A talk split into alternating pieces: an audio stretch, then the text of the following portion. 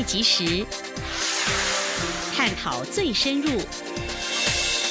两岸 ING 为您掌握两岸大小事。两岸 ING 节目，黄丽杰、谭启贤制作主持。各位听众您好，我是黄丽杰，我是韩启贤。今天是二零一九年十一月二十八号星期四，欢迎您收听每周一到周五的两岸 ING 节目，六十分钟为您掌握两岸最近的焦点新闻，还有交流互动。在今天的新闻当中，我们要掌握的是包括民进党有意将反渗透法进府二读，陆委会说确保国家安全，支持反渗透法。向新夫妇涉嫌违反国安法，检调正清查在台湾的金流，不排除蔡其惠吗？总统今天说绝对不会。以国家主权及安全为代价，大专校院赴中国大陆交流必须登陆。行政院表示，这并非绿色恐怖。体育署今天说，我体育人才不得参与陆方所办的全国性体育活动。美国总统川普签署香港法案，蔡总统说让港人不觉孤单。我外交部表示和美国站在同一阵线，而中国则是召唤了美国大使抗议。香港中联办则指出将反制美方实施香港人权法。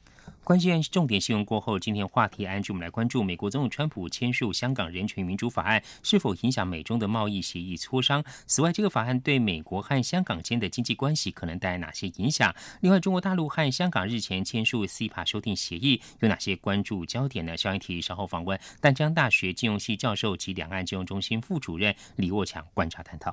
也是相关的焦点。香港反送中运动开始之后，媒体报道曾经有数十位的港青到台湾来寻。就协助，但是他们究竟在哪儿呢？经过寻觅，央广记者找到愿意受访的在台港青。另外，香港反送中示威冲突蔓延到校园，台湾多所大学随即宣布接受香港大学生来台申请复读。而台湾官方在九月份也曾经表示，法律完备，可以提供在台湾的港人必要协助。而记者张婉竹的专题报道会告诉您，现行机制真的足够吗？稍后呢，我们就来听他的报道。好，接下来我们先来关心今天的重点新闻。文，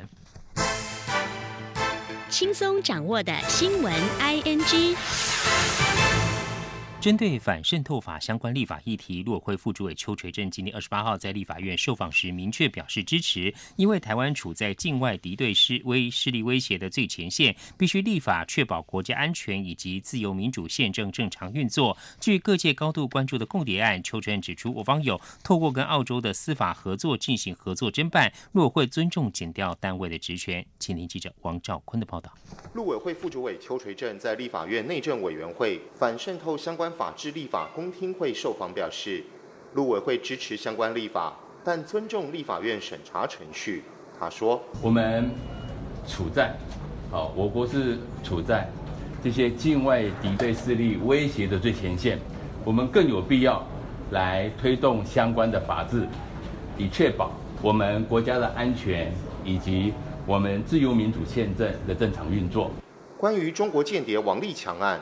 邱垂正表示，澳洲政府正在侦办，我方检调单位针对相关人证、市政也在侦办当中，且还透过跟澳洲的司法合作进行合作侦办。陆委会尊重检调职权。媒体询问日前曝光的王立强在中国涉诈骗案受审影片，邱垂正回应指出，无从判断影片的真实性，此案会尊重检调单位的职权与最后的调查。至于这场公听会，共有七位学者专家出席。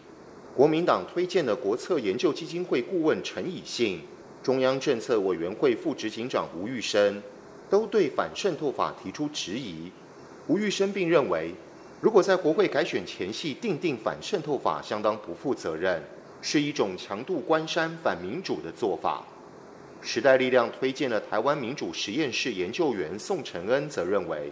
民进党团版的反渗透法，其实都是其他法律的现有条文，所以这个反渗透法不足以防范国安危险。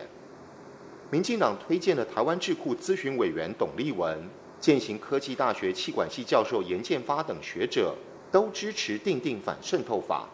严建发并指出，反渗透法是必要的防卫机制，所以该立法就立法，就算民进党因此败选，也就认了。中央广播电台记者王兆坤台北采访报道。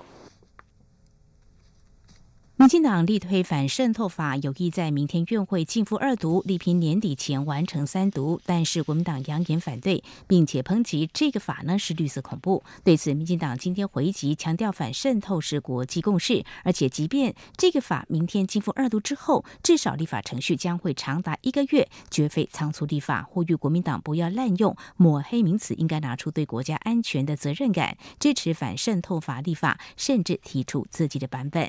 民进党立院党团有意将反渗透法草案进覆二读，国民党团要求行政院也应提供版本。行政院发言人 Grass Yodaka 今天表示，行政院并无版本，尊重立法院的审议。不过，如果立法院排定协商需要行政机关列席，行政部门也会派员参加，并就条文内容表达意见。台北地检署侦办中国创新投资公司主席向新夫妇涉嫌违反国安法案件，查出两个人在台北市信义区购置两户的房产，并且接洽购置林口房产，将会进一步清查资金来源，流向是否涉及不法。而有媒体报道，检调侦讯向新夫妇时，拿出两人跟王立强的合照照片，让向新哑口无言。向新夫妇自称可能在一次饭局当中见过王立强，不过办案人员则是否认此事。另外来关心，蔡英文总统今天受访时被问到，如果连任，是否不排除与中国国家主席习近平会面？总统表示，如果有助于维持两岸和平稳定，他相信任何领导人都会考虑，但绝不能以国家主权及安全作为代价。请听记者欧阳梦平的报道。蔡英文总统在二十七号晚间播出的电视专访中，被问到如果顺利连任，是否希望与中国国家主席习近平会面，留下历史记录？蔡总统笑说：“听起来蛮诱惑的。”但他随即强调，总统的责任是要守住国家最基本的利益。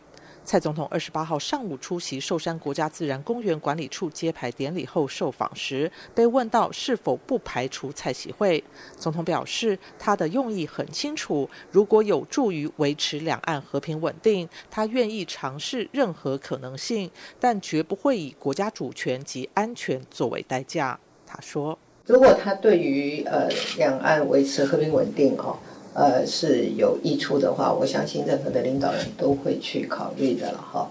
只是嗯，这个两岸的呃进行领导人的见面哦，嗯，不能够呃有对主权或者是国家安全的问题上打折扣。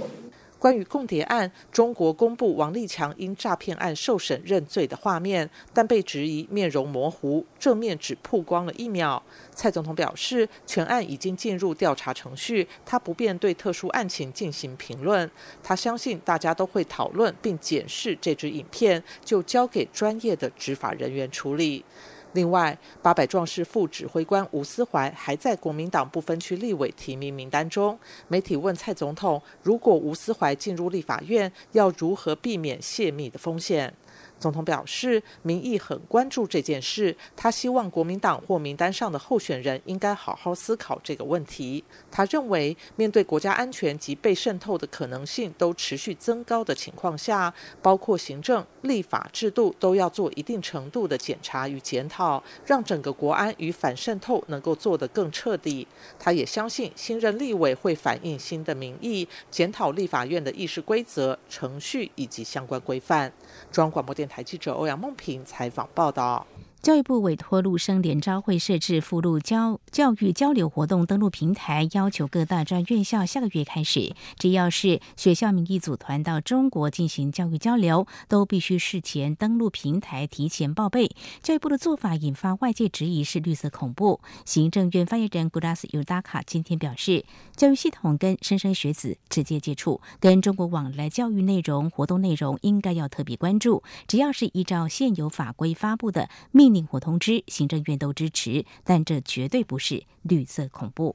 针对中国大陆国台办昨天宣布台湾运动员明年起可持证上岗的政策，体育署今天的重申，我体育人才不得参与中国大陆官方所办全国性体育竞赛或活动。体育署将配合陆委会两岸政策，加强宣导，呼吁相关体育人士赴陆前应审慎评估可能存在的风险与效应，维护自身安全。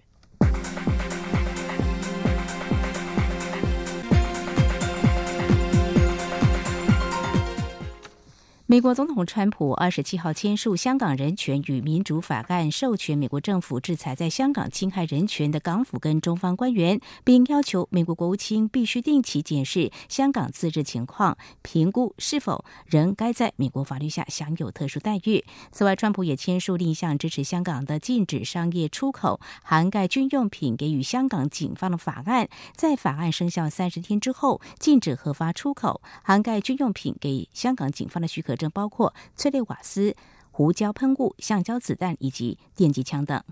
对于美国总统川普正式签署有关香港人权法案，蔡英文总统今天表示，这对香港人是个鼓励，让他们觉得自己不孤单。他希望香港人民继续加油，也再次呼吁香港政府必须重视人民的诉求。不过，中国外交部今天则是警告，准备要对美国采取坚决的反制措施。而中国今天也召唤了美国大使布兰斯塔德，要求美方立即停止对中国内部事务的干预，并停止对双边关系造成进一步伤害。北京中央驻港机构中联办今天则是。发表声明，谴责美国方面实施《香港人权与民主法案》，并表示中方会采取有力措施与坚决反制。而泛民主派则对法案成为美国法律表示欢迎。针对美国总统川普签署二零一九年《香港人权法案》及《民主法案》，还有。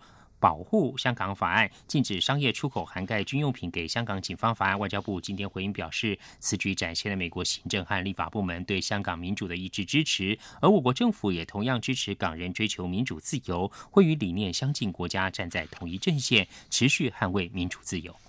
美国总统川普正式签署《香港人权与民主法案》，一直穿梭推动该法案的香港众志秘书长黄之锋今天公开感谢港人在反送中运动时的付出，同时他也强调，接下来将会积极收集各界意见，向美国提交制裁名单，包括香港官员还有警员等等，推动为香港法案加辣。那么，支持反送中的香港艺人何韵诗则表示，下一步将是争取英国国会通过类似的法案。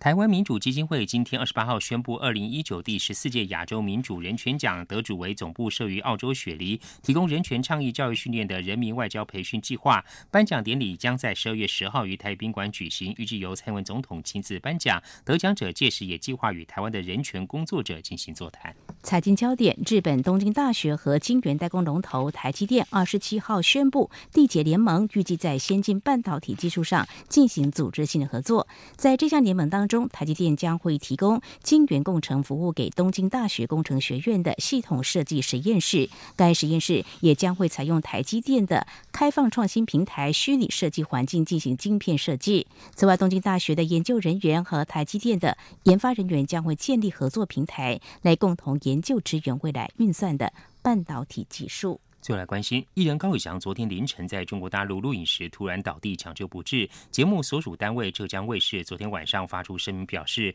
正按照家属意愿处理后续事宜，对于意外深感遗憾，并愿意承担相应的责任。以上就是今天的两岸焦点新闻，这里是中央广播电台，稍后为您继续进行话题 ING。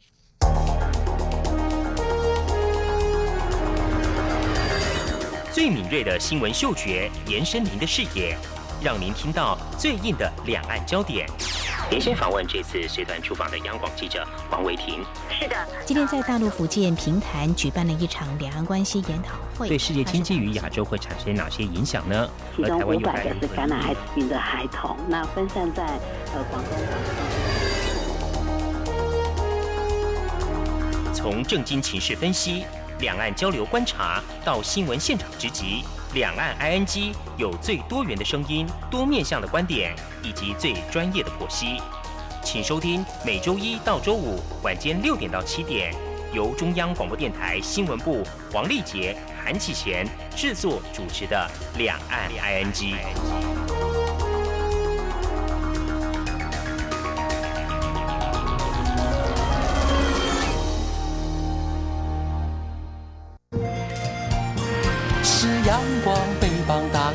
世界之窗；是阳光，翅膀环绕着地球飞翔。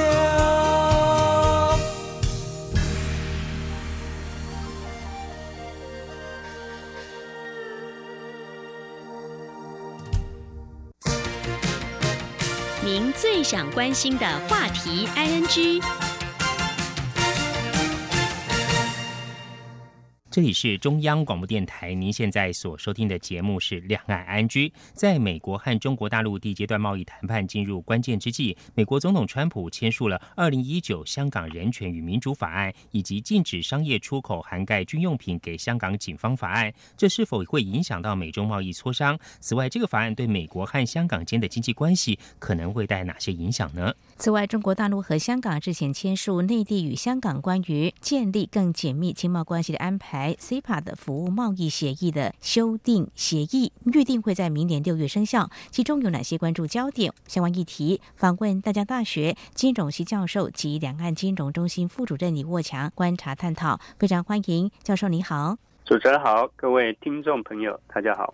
您好，教授。美国总统川普是在美国时间二十七号签署了《香港人权与民主法案》等两项法案，而中国大陆的外交部发表声明，表达坚决反对立场。老师，现在美中正在进行第一阶段贸易谈判，这是否会受到川普总统签署这个法案的一些影响呢？美国总统川普在美国时间二十七号正式签署的《香港人权与民主法案》啊，还有所谓这个保护香港法案。那这个法案如果通过之后，那美国的国务卿呢，每年会审视香港的自治的情况，啊，决定是否呢继续给予香港特殊的地位。这个特殊的地位就是所谓过去到现在给予香港一个独立关税区这样一个优惠的一个地位。嗯，那另外就是这个授权美国政府可对侵害香港人权的一些官员。啊，中国跟香港的官员实施制裁。那另外一个保护香港法案就是限制像香港出口催泪弹，还有一些相关的有关的一些军事商品的一些输出。那我们了解这个美中贸易战，特别是在八月初，川普呢本来打算要对中国这个出口的商品啊全面课税，但是在美中的这个贸易谈判进行第十三轮之后。那有一些转机，所以从目前的这个双方谈判的进度来看，那双方呢应该已经有一些共识啊，而且可能最快就是在这个年底，或者是在明年一月份，在这个瑞士的达沃斯举行的这个世界经济论坛签署。但是呢，这个中国方面呢，啊，也对此次川普签署这个法案表示抗议。嗯，我想抗议是很自然嘛。因为中国要表达他的一个对香港主权的这个立场，但是这样的一个签署跟中国的抗议啊，会不会对这个签署协议啊造成一些这个冲击？嗯，那我觉得从目前这个进展来看，实际上也有两种说法啊。第一种说法就是说，认为美国的签署可能。对这个外美中贸易谈判的第一阶段的协议签署会有一些这个影响，但是这种状况的发生的几率，以目前判断是稍微低一点哈，因为讲既然美中已经提到了签署的这个时间点跟地点，所以目前美中双的谈判就谈判的内容，我们应该只针对第一阶段啊，第一阶段谈判的内容。实际上应该双方已经达成某种的默契，所以如果这样来判断的话，那大致上这个谈判应该是抵定了哈。所以我想这只是双方口头上的一些这个摩擦而已，并不会实际上影响这个协议的签署。非常谢谢李沃强教授您的说明。进一步来看，说美中第一阶段贸易谈判的一些症结点可能会在哪里？那么双方目前达成协议，是不是还有一些压力呢？这个以目前来看。如果要完全达成这个完整一个协议是不可能。嗯，我想以目前进度来看，那只能是说他们是分阶段的谈判。第一阶段就是初步的协议，初步的协议当然就比较一般性的协议啊。那可能就是包含的关税是不是要加增，或者是逐步取消，或者甚至这个往后延，这是第一个部分。因为八月份。本来川普人一定如果谈不拢，就要前面的课税。那目前是把八月份加征的关税延到这个十二月中才要加税。十月中，也就是可能在协议谈判之后，如果协议谈判的非常这个满意，那当然这个部分加税可能就取消，不然就是继续的往后延。那第二个，如果没有达成协议，那或许也可能前面课税，这也是另外一种可能。我想美中贸易谈判。啊，事实上目前达成的这个内容，大致上大概就是之前美国财政部长米卢琴呢所提到的，大概就是九成左右。嗯，那剩下的一层事实上是比较困难，包括的这个美方希望中国大陆要取消啊，比如对国企的补贴，或者是对所谓一些智慧财产权的保护等等。那取消对国企补贴，实际上是踩到中国的红线，所以我想。在国际补贴这个在现阶段应该不会触及到这个问题。那另外还有一个就是人民币汇率这个问题，人民币汇率问题实际上在五月份大概初步啊谈判已经达成了这个初步的协议。那这个部分就是美方希望中国人行不要刻意的让人民币的贬值。所以我想，目前在第一阶段，这个汇率的协议也可能在这里面。但是我们另外一个观察的重点是说，这个美国财政部本来就是在每年的四月跟十月啊，会公布的贸易对手国的汇率政策的报告。但是今年的四月啊，事实上也往后延。那今年的十月目前已经到十一月了哈，还没有正式公告。所以我想，也是可能在等这次的协议之后。那如果协议达成的初步这个结果，那可能不会再把中国列为这个会议观察名单汇率操纵国，所以综合来看，就是说汇率这个部分，还有关税这个部分，在初步这个阶段或许达某一个协议的这个程度，但是比较深层的这个谈判，或比较触及到。中国红线的我我想这个是未来可能继续谈判的一些重点。非常谢谢教授详细的观察跟解析哦。刚刚谈到说，这次这个香港人权民主法案，美国政府会对这个香港地位进行年度审查。看到港府的发言表示哦，美国这次签署这两项法案呢，明显干预了香港内部事务，更会损害香港和美国间的关系与利益。希望美国政府采取务实态度，维持对香港的经贸政策和原则立场，继续尊重香港作为一个单独关税地区的地位。教授，您怎么样观察这个法案对于香港和美国间的经贸关系可能会带来哪些的影响呢？我们刚刚提到了所谓美方给予香港独立关税区啊这样的一个优惠。那独立关税区事实上这个最早就是在 WTO 的前身就是 GATT 嘛啊。那 GATT 在这个当时在制定的时候是希望说未来呢为一些这个没有获得独立的一些殖民地。殖民地政府，比如说这个香港哈等这些地区，除了给他们这个政治上之外，在经济上啊有一些特别的所谓的自主权，所以香港在被 WTO 列为这个独立的关税区。同时呢，美国在一九九二年，美国国会通过了所谓《香港关系法》。嗯，那这个关系法就是承认香港独立关税区。那承认独立关税之后。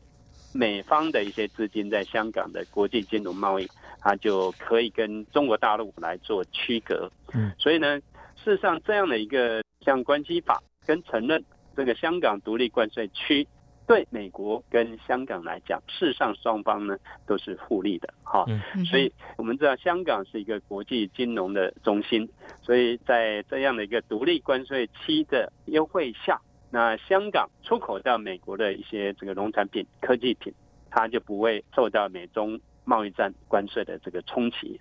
所以我想在这样的保护下，那美国呢跟香港之间的贸易关系事实上啊就可以这个维持。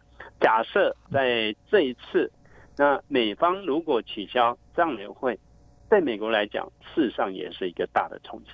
就跟美中贸易战一样，这个是双方呢这个两败俱伤，所以我想香港对美国来讲是一个非常重要的一个贸易区，包括了香港目前是美国第九大的一个出口市场，还有第六大的农产品的市场，所以每年呢这个美国对香港的贸易盈余是超过三百多亿美元，所以在这样的一个互利情况下。那我个人认为，这个短期间呢，美国是不会取消香港这种独立关税地位的哈，这样的措施。好，非常谢谢李国强教授您的观察解析。那么，另外也是财经焦点，就是刚才我们提到的，就是中国大陆和香港在上周签署内地与香港关于建立更紧密经贸关系的安排 （CPA）。事实上，这是在二零零三年就签署了。不过呢，比较新的就是说，在上周所签署的这个修订协议是进一步降低香。港企业跟专业人士进入中国大陆市场的门槛，在金融面啊，还有法律服务啦，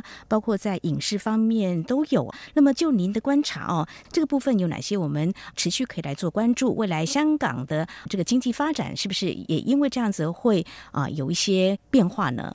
从目前看来，哈，我们很清楚可以看到，美国对香港是施压，包括刚刚所提到这个法案。那中国呢，对香港是势利，啊，试出一些这个好处。那中国对大陆让利，事实上就是如果从这个西帕关系来看，啊，那从二零零三年签署之后，第二次的修订就是在二零零五年。里面主要修订的内容就是服务贸易协议。那服务贸易协议当然也提到了香港的啊一些专业的这些，包括金融啊，包括相关的服务业的这些人才进入这个大陆地区，比较弹性的开放。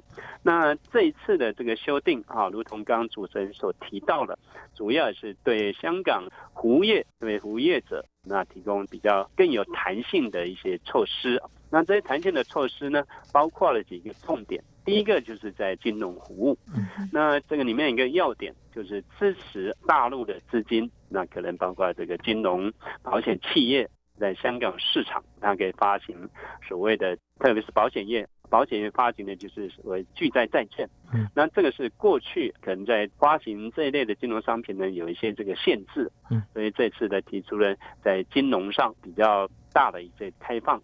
那金融服务开放，事实上，如果不是只看这个香港，事实上，中国在十月初，它已经在美中贸易谈判第三轮的这个谈判之际啊，事实上他已经提出了所谓前面要开放金融啊，就是从这个明年一月份，银行、保险、证券、基金业者，事实际上过去在这个进入大陆都有所谓资金的这个限制啊，比如说限制在百分之五十，那必须要合资。那目前这个全面开放之后，就可以百分之一百的独资，所以我想这个金融服务对香港的开放，事实上应该是延续在这一波中国大陆这个前面金融市场开放这个底下的对香港的这个额外的措施。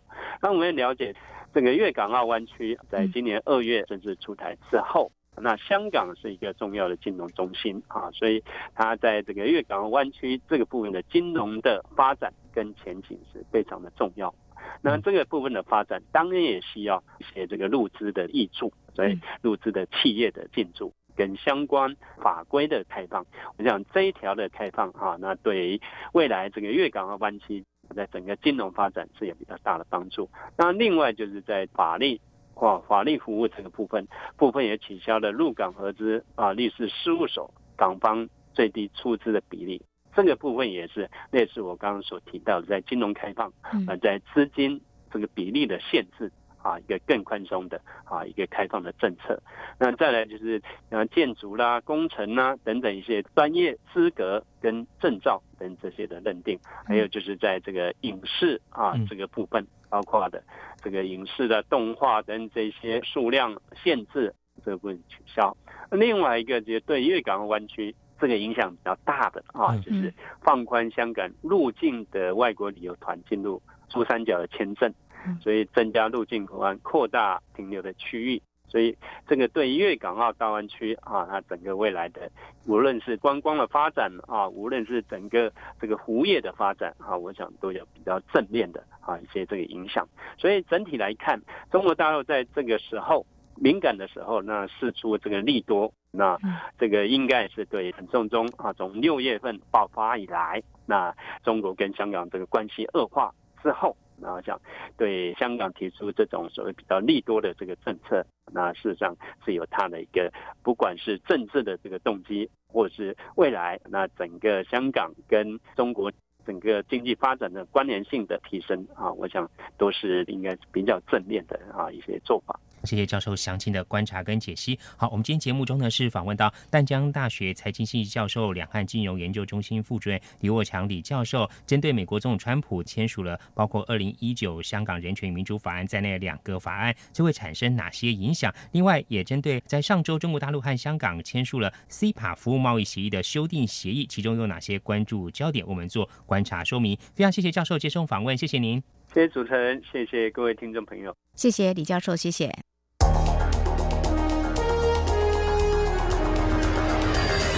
最敏锐的新闻嗅觉延伸您的视野。让您听到最硬的两岸焦点。连线访问这次随团出访的央广记者王维婷。是的，今天在大陆福建平潭举办了一场两岸关系研讨会，对世界经济与亚洲会产生哪些影响呢？其中五百个是感染艾滋病的孩童，那分散在呃广东。从政经情势分析、两岸交流观察到新闻现场直击，两岸 ING 有最多元的声音、多面向的观点以及最专业的剖析。请收听每周一到周五晚间六点到七点，由中央广播电台新闻部黄丽杰、韩启贤制作主持的《两岸 ING》。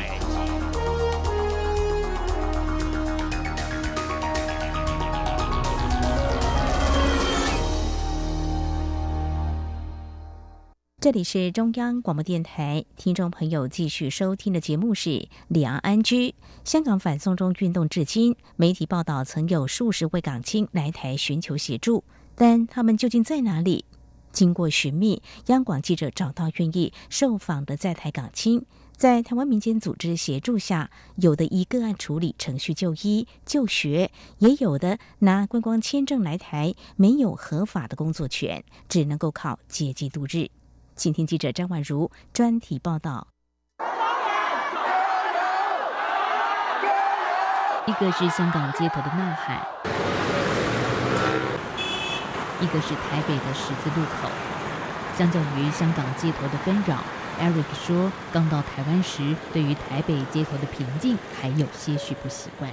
香港什么事情发生，我们都会一直在看直播，看到我们那个情绪都很很波动，对呀，然后也没有。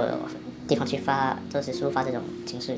你整天在看直播，那种情况是很夸张。然后你跑出台外面吃吃饭，这么和平，你就感觉这种这种有种时空错乱的感觉。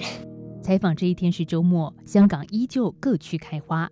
他指着媒体现场直播影像，激动地说：“看着现在港警越来越违法滥权，而示威者的防卫措施更显薄弱，实在不舍。”看到会很伤心，因为装备那些反库那些在退步。我自己也没有说什么政党的背景，我只是一个人普通，看不下去，想跑出来为我们争取香港争取。二零一九年六月之前，Eric 还是个二十岁单纯的大学生。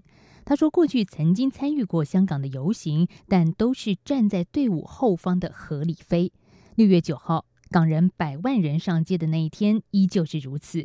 一直到后来，当他看到警方以强势警力驱赶和平示威的民众时，才激发他踏进第一线的勇武之路。六月十二号就开始跑出来，跑到最前面做一些抗议的行动。那我经常在建建筑的路上，对对，经常有在做。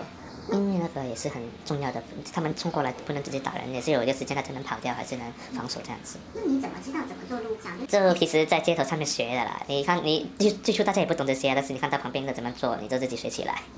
Eric 与街头认识的其他年轻示威者共同组成小队，思考街头策略，在危难时相互帮忙。而来台之前，他总是站在第一线，无论是与警方近距离对峙，还是冲入立法会。和 Eric 一样来台寻求协助的还有 Gary，但是与 Eric 不同的是，Gary 年纪稍长，是个香港上班族。Gary 自2014年香港雨伞革命开始参与社会运动。他说，当时自己只是一个在附近上班的普通市民，天天看到占领景象，才开始注意真普选诉求。Gary 说。上班的时候就直接参与，一边领工资一边出去，就是就是外面而已啊。那时候我是看比较多，从一个旁观者到亲身参与，也因此认识不少志同道合的运动者。二零一四年雨伞革命结束，他们的情谊没有消退，五年后成为反送中示威行动的救援小队。十月以前，我们跟警察都站得比较近，这是我跟你的距离。然后，然后那个时候会多多时间下手，比较多时间可以救。对对对对，这是我们主要工作是救，见到就直接扑上去，然后然后拉出来，就习惯了以后就不怕。这个由五人组成的小队，心疼没有街头运动经验的年轻人被警方拘捕，所以自愿从事较危险的救援工作。当然，近距离与警方冲突，危机四伏，所以他们自制了防弹背心保护自己。但当记者仔细一问，这个背心也不过就是在衣服里塞了几本精装杂志罢了。我们眼前的 Eric 跟 Gary 的共同点是，都已经被香港警方盯上，各自的小队里也有人被重罪起诉。Gary 更曾经被羁押过四十八小时，依法必须定期向警局报到，这让 Gary 开始有了不得不必走海外的念头。他们现在在家里抓人，他就直接说你参与了非法集结，然后直接把你抓回去。他心里有数，自己的罪行如果被起诉累计之后，恐怕比现在大家在谈的暴动罪十年刑期还要重。于是今年八月，Gary 持旅游签证来台。他说，父亲年初才过世，此刻他与母亲相依为命。如果被判长期监禁，不知母亲该怎么办。而 Eric 也在断定自己是被警方盯上的示威者之后，在律师建议之下，到台湾寻求协助。抗争的这段日子以来，母亲曾经多次苦劝他别耽误了自己的前途，但他认为自己是为了香港的未来而奋战，即便他知道美好落幕只是奢求。我们做很多东西可能是徒劳无功的，但是要做的还是要做。你不站出来保护别人的话，下一个给打的就是你的朋友。我们都是说，不是因为我们看到希望才坚持下去，是我们坚持下去才有机会看到这种希望。当前许多香港青年示威者跟 Eric 一样，每天在第一线吸催泪弹到作呕，被警棍、橡胶子弹打伤，但是因为怕身份曝光，根本不敢到医院求助。Eric 说：“幸好有地下诊所的医护愿意替示威者治疗，当然也有人强忍着疼痛，直接到台湾寻求帮助。像我们有送过他，因为 Tear Gas 那个受伤。”黏膜受伤都咳血了，哎，而且他们有的咳咳出来的血是还有黑色的，那那已经在前线很很久的人才会这样，而且还有人啊拉肚子拉了整个月了，哎，因为一直都在前线，那一些的 tear gas 的那个就会刺激胃肠，它让它腹泻，那其实那个都，他们自己说他们可能会减少寿命啊，当然也有人是被打骨折受伤。台北济南基督长老教会黄春生牧师告诉记者，来教会求助的大多数是十几岁的青年人，有的成群结伴，有的甚至是父母带来，亲手把孩子交给他。但是许多已经是伤痕累累了，有些即便身体没有外伤，他们也会立即提供精神医疗协助。那大部分人都会用先用 Telegram 跟我们联系，我们我们我们不会去监控他。对。我是说，我现在找你，我说，哎，呃，方便讲话吗？哦，对对对，是这样。我就讲话说啊，你你最近生活怎么样啊？嗯嗯。有哪里你觉得啊需需要帮助的，要直接要讲，不要放在心里面。想家也要跟我们讲，所以我们安排教会的精神科医师去帮他们做 PTSD，就是创伤症候群的治疗等等都有。王牧师说：“这些来台青年若能继续读书是最好。有人则是表达希望转往第三国，教会可以提供协助。而想延长签证留在台湾的，虽然台湾政府信任教会，但一样得经过面谈程序。只是民间组织仰赖奉献与捐款能力总是有限，牧师仍希望政府能够透过法令积极担负起责任。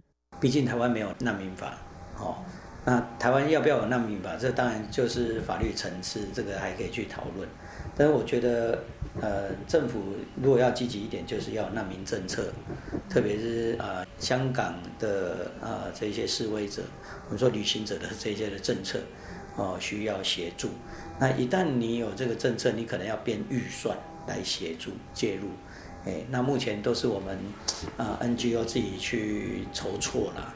事实上，基于人道援助的精神，济南教会从六月初开始发起全台祈祷活动，声援反送中。但是之后看到港警使用催泪弹与橡胶子弹等驱散示威者，于是便开始张罗防御型物资。四个月来，已经募集市值超过一千万新台币，有的送往香港，有的则提供香港青年来台领取，成为在台湾公开表达声援立场的教会。但这段期间也接受到不少。抗议的电话，为何济南教会愿意登高一呼呢？我我以前救过这个受家暴的妇女啊，如果不受家暴，你不去救她，她可能就被打死了。哎，我说这已经不是你们家务事，而是作为一个人的良知问题。哎，所以我们为什么去帮助香港的人道援助？其实这个是良知问题。所以当中共的发言人在说这是他们的家务事，但是他们却让香港人受到这样的暴力，甚至被死亡。我觉得这个已经不是把香港当成家人。即便是一月，仍然有一些港青陆续来到台湾采访的这个周末，记者就遇到了几位以广东话交谈的年轻人。Eric 说，这些是刚到台湾的，今天他要带这些手足才买点日常用品，认识环境。来台四个月，Eric 算是老鸟了。初来乍到的同乡跟他分享香港街头的最新情势，更让他珍惜台湾民主自由的空气。由于已经过了可以申请在台就学的期限，目前许多和他一样寻求协助的香港青年等待下一轮申请阶段。他期盼未来能够在台湾攻读政治系，不但完成被迫中断的学业，也能够将所学贡献于香港的未来。其实有考虑过要不要真的去跑去读政治，因为我觉得我们要做的是拯救、拯救、拯救香港。对，我想希望用我自己的力量做更加多的事情。背负着一个被通缉的身份，这些来到台湾的香港青年还有回家的一天吗？对于这个问题，Eric 有些悲观。他说：“回不去了。”Gary 则是乐观的相信，动荡的香港总会归于平静，而那一天就是他的回乡之日。港府已经在十月二十三号宣布撤回逃犯条例修订，为这条争议性的草案画上句点，但是并没有终结示威者的不满。香港大专学界国际事务代表团代表梁兆玉评估，没有真普选就没有民意授权的政府，香港的问题就不可能真正解决。因为香港不动罪其实它的起控的罪起控的门槛很低，但是要负上的刑责就很高，最高可以高达十年。所以现在香港人为了避免。港府逻辑罪名在他们身上，所以我们以至于已经有一些香港人来到台湾，向民间的主机去寻求庇护。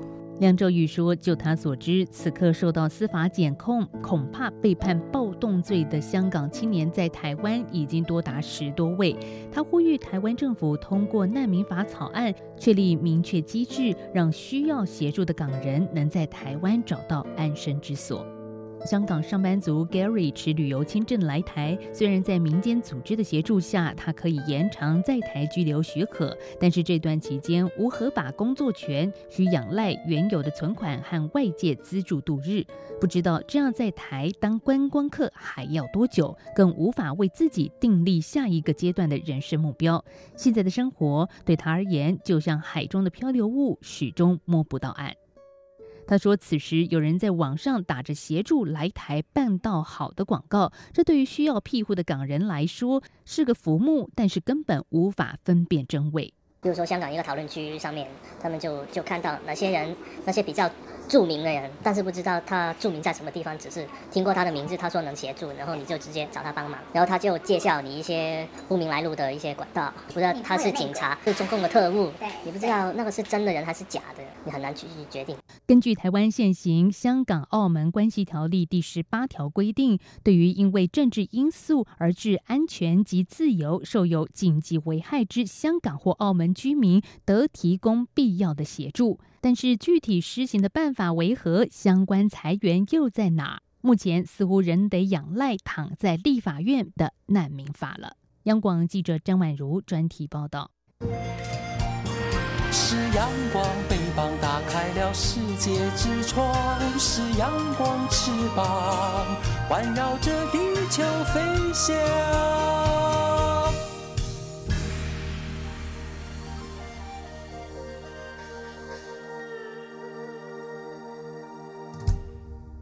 这里是中央广播电台，您现在所收听的节目是《两岸 I N G》。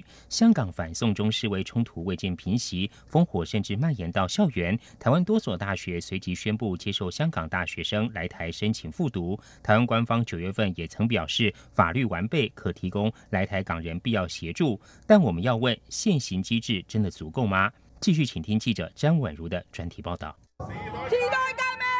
十一月十一号，香港反送中民众发起罢工、罢课和罢市的三罢抗争，要求港府同意五大诉求。香港警察当天多次试图进入全港各大校园搜捕学生，警察与示威者间紧张对峙，火光四起，原本平静的校园恍若沦为战场。冲突事件隔日，香港中文大学崇基神学院院长邢福增接受央广访问时，谈到他在现场看到的景况。要发催泪弹啊，要发了其他的一些弹。现在感觉到有些学生他们那种牺牲的精神哈，很令我们担心啊。现在如果警察真的是攻击来的时候，整个校园可能会变成另外一个更不我们不能不不想看到的一个一个画面哈，很多学生会受伤。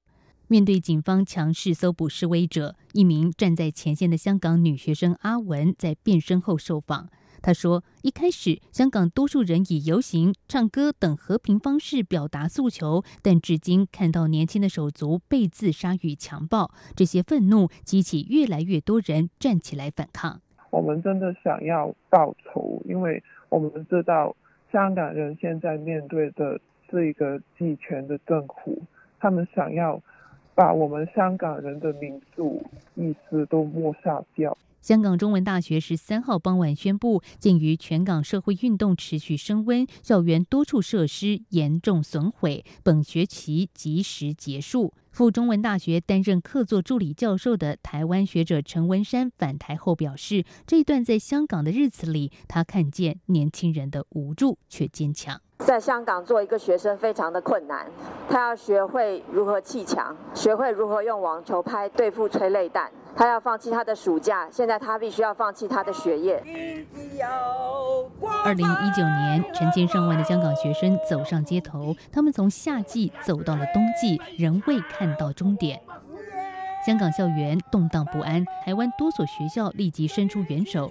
与香港十一所大学缔结姐妹校的台湾大学十九号证实，包括两百四十名台湾学生，已经有四百一十七位来自香港各大学的学生申请来台，初步将以访问生的身份让他们随班复读，完全不收任何学杂费。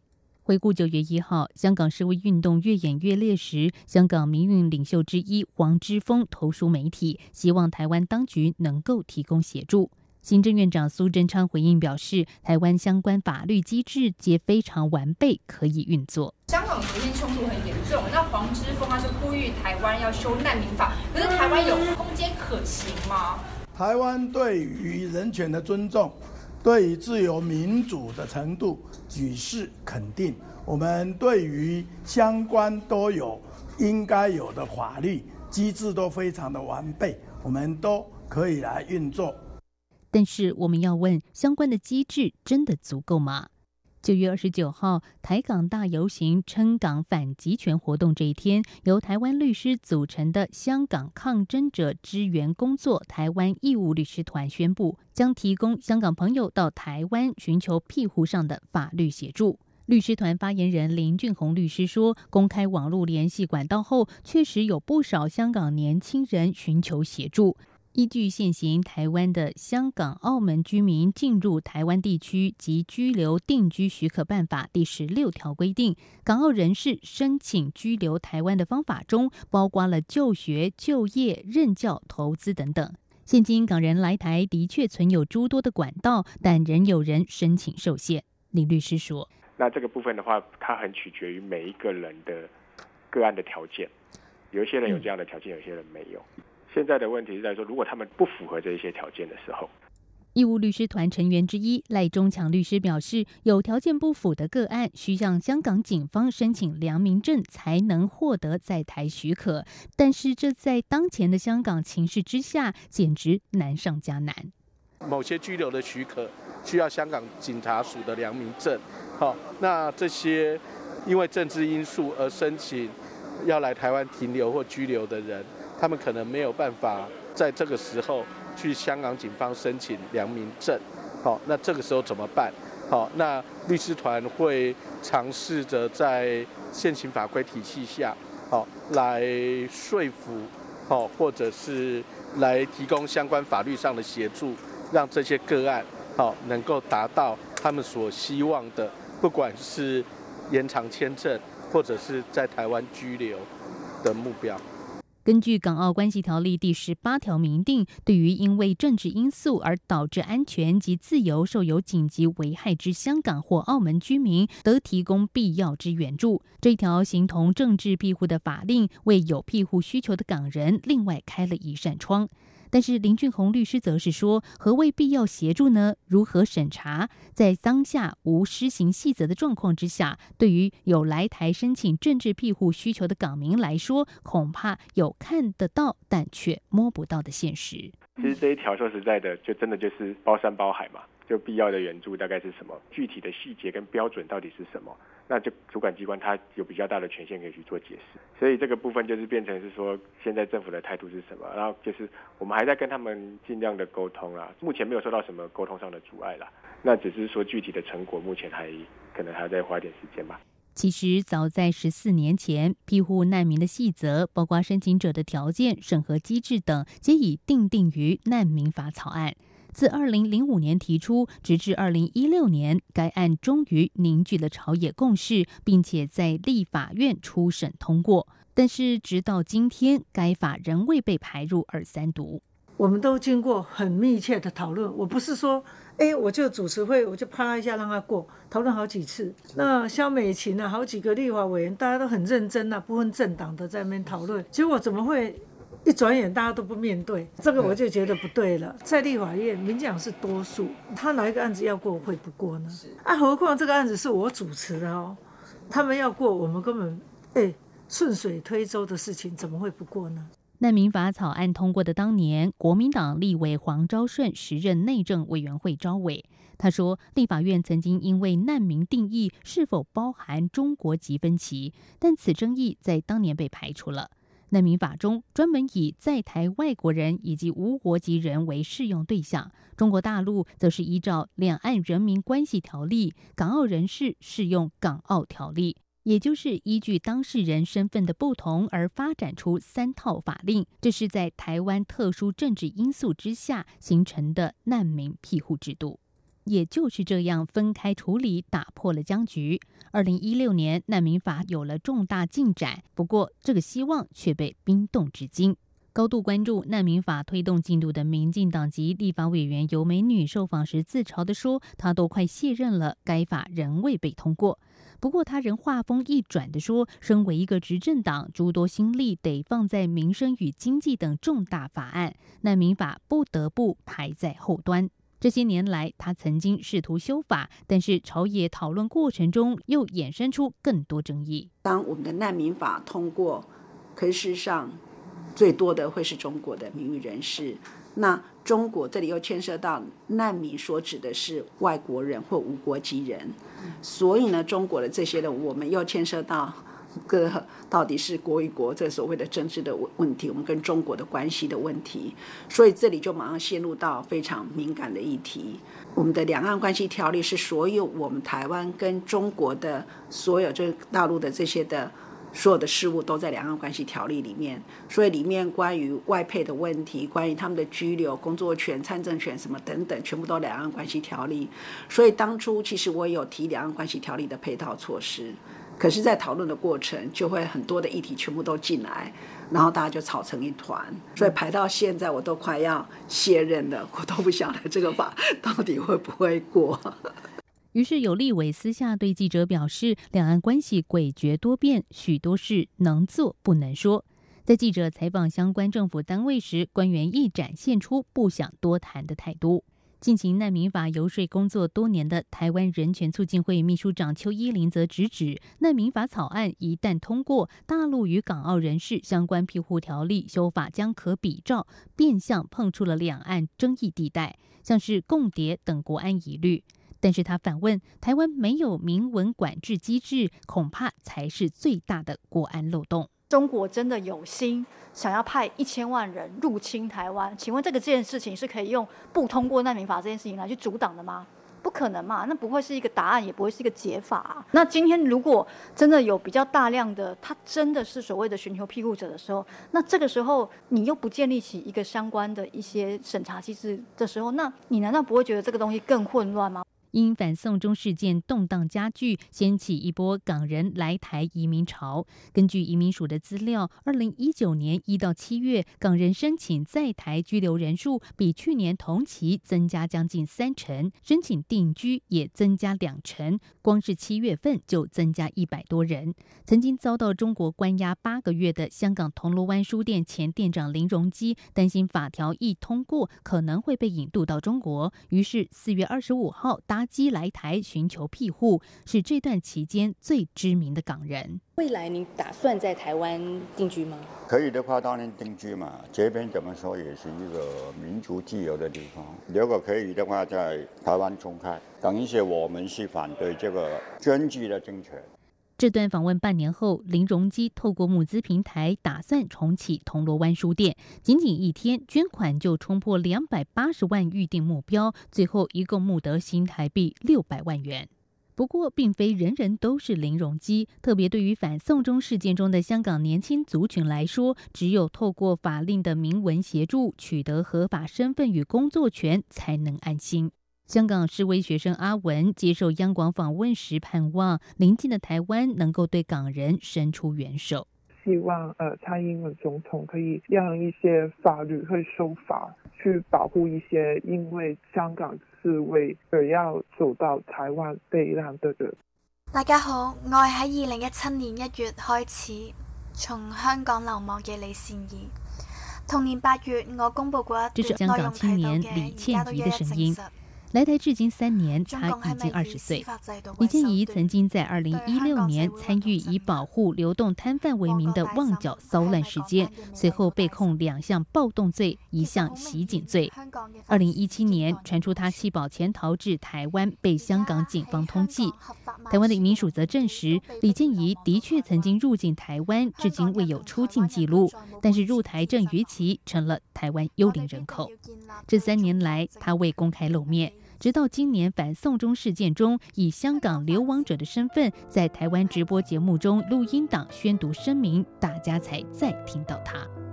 难民法未过，反送中事件抗争越演越烈，港青接续来台。陆委会表示，政府会依据《香港澳门关系条例》采个案方式弹性处理，而内政部则是透过新闻稿指出，难民依法个案处理现有机制运作良好。人道考量中，台湾给予香港来台青年个案协助，但是庇护政策未展现在阳光下，外界看不到政府制度化的协助。对来台的港青来说，虽已获准留在台湾，但真不知若台湾再政党轮替或是政策出现变化，他们还能在这吗？台湾社会会不会再出现需要协助却消失社会中的李倩怡们？央广记者张婉如专题报道。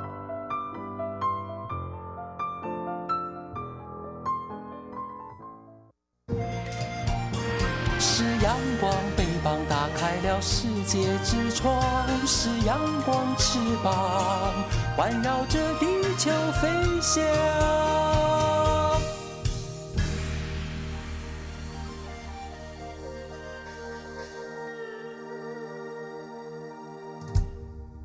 这里是中央广播电台，您现在所收听节目是《两岸 I N G》。以上呢就是我们今天的节目内容。好，听众朋友，如果对我们节目有任何宝贵意见的话呢，都非常欢迎您随时跟我们互动交流。管道很多，您可以寄到台湾台北市北安路五十五号《两岸 I N G》节目收。或者利用电子邮件呢？两岸 G 的电子邮件信箱是 i n g at r t i 点 o r g 点 t w。另外呢，听众朋友也可以寄到 QQ 信箱一四七四七一七四零零 at qq dot com。同时，听众朋友可以多多利用我们的 QQ 及时互动。两岸 IG 的 QQ 码是一四七四七一七四零零。另外呢，也非常欢迎听众朋友加入我们两岸局的脸书粉丝团，在脸书的搜寻栏位上打上我们节目名称“两岸局来搜寻就可以了。不论是您对节目任何的建议、看法，或者是收听感想，都非常欢迎利用刚刚这些管道。今天节目非常感谢听众朋友您的收听，祝福您，我们明天同一时间空中再会，拜拜。